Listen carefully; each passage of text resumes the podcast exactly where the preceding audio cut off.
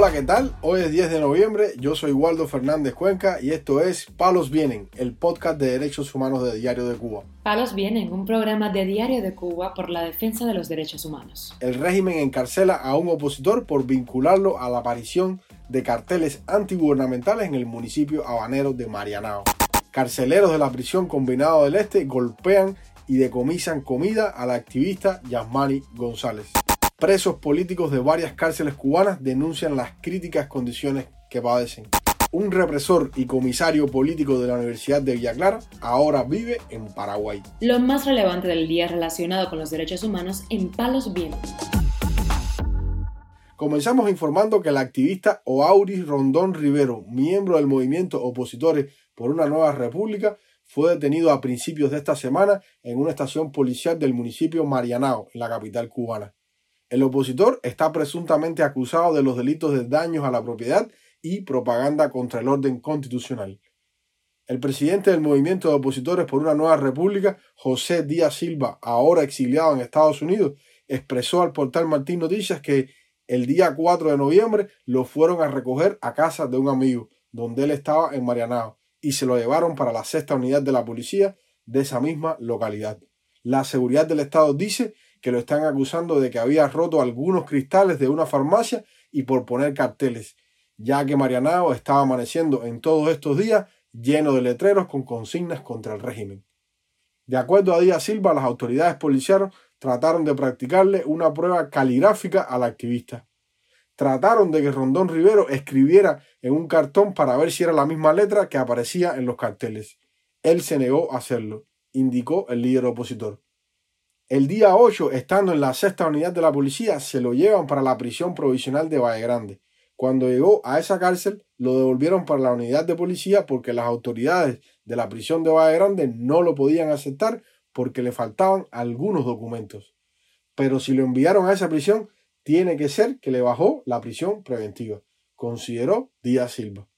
El movimiento de opositores por una nueva república asegura que tiene al menos a 18 de sus integrantes encarcelados 11 por participar en las protestas del 11 de julio de 2021 en diferentes provincias de Cuba como Mayabeque y Artemisa.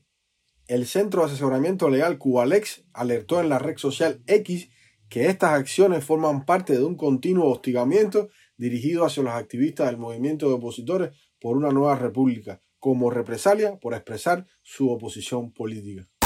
Informamos además que Ilsa Ramos, esposa del activista preso Yasmani González Valdés, denunció en su perfil en Facebook que su esposo tiene una costilla fracturada producto de una golpiza que recibió en la prisión habanera del Combinado del Este. Buenas tardes, hermano. Vuelvo a hacer otra vez, por, porque lo que voy a hacer la denuncia otra vez.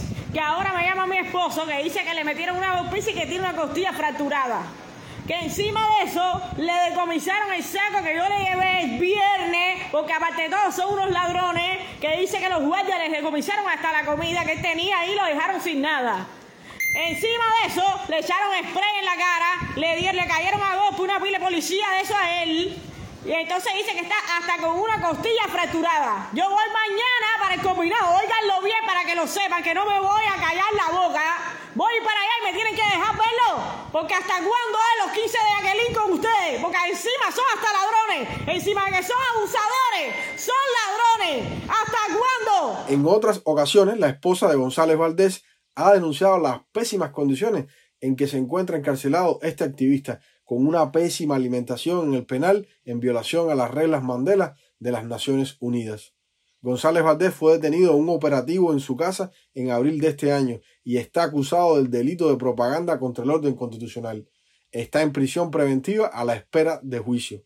El activista publicaba en sus redes sociales críticas de manera constante contra la dictadura cubana.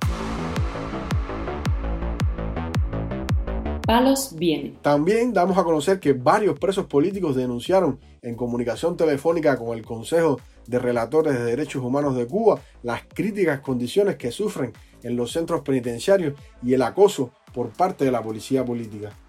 La activista Jacqueline García Heinz, de 39 años, recluida en la prisión El Talaje, en Bayamo, provincia Granma, dijo que está siendo hostigada por presas comunes de alta peligrosidad por orden de la seguridad del Estado.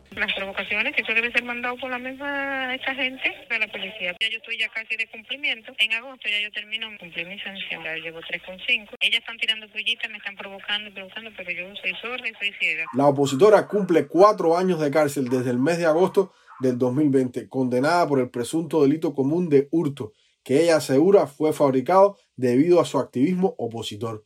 Por otra parte, el preso del 11 de julio, Carlos Michael Morales, de 47 años, condenado a dos años y diez meses por el delito de desórdenes públicos y recluido en la prisión Alambradas de Manaca, denuncia su situación actual de salud. Yo tengo úlcera, gastritis, cálculo de la vesícula, cálculo de los riñones, soy hipotenso, soy depresión baja, la columna desbaratada con crisis de cervical, crisis de sacrolumbagia. Ya a mí me quedan cuatro meses por cumplir. Pienso terminar aquí en Manaca la sanción. Pienso. Estoy amenazado que a mí me van a levantar una nueva causa para seguir preso en prisión. Esa es la amenaza que me ha hecho a la seguridad del Estado. Michael Morales aseguró que fue maltratado recientemente por el segundo jefe de orden interior de esa prisión, que lo amenazó con nuevos castigos de continuar con su postura contestataria hacia el régimen y rebelarse contra las imposiciones en la prisión.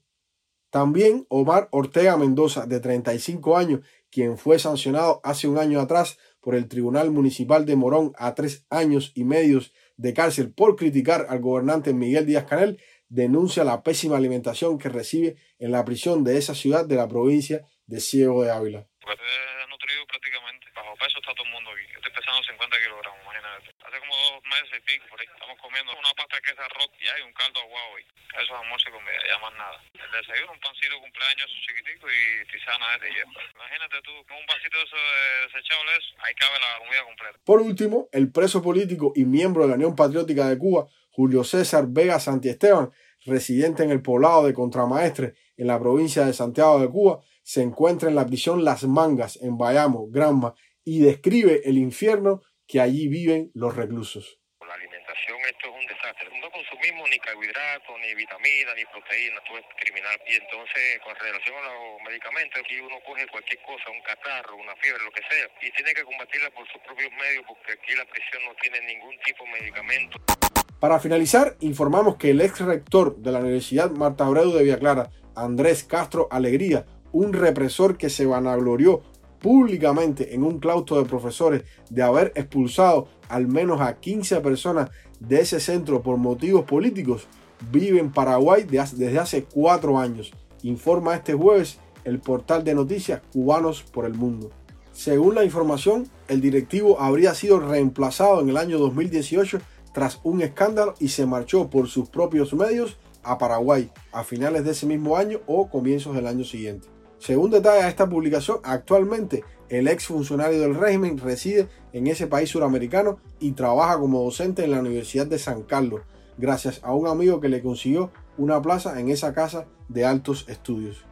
Bajo la rectoría de Castro Alegría, la Universidad Marta Abreu de Villa Clara engrosó su historial de censura ideológica y fue centro de escándalos de alcance internacional como la expulsión de la joven estudiante de periodismo Carla Pérez, que debió exiliarse en Costa Rica. Asimismo, el despido de los profesores Dalila y Leonardo Rodríguez González, quienes ese mismo año fueron apartados de ejercer la docencia por ser cristianos activos en su iglesia local y por ser hijos de Leonardo Rodríguez Alonso, coordinador en el centro de Cuba del Instituto Patmos. Esa institución incluso llegó a ser reconocida la Universidad Central Abreu de Villa Clara como una de las más represivas de toda Cuba.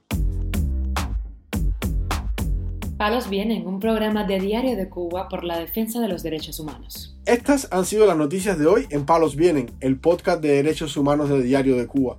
Pueden escucharnos en TDC Radio, Spotify, Google Podcast, Apple Podcast, Telegram y SoundCloud.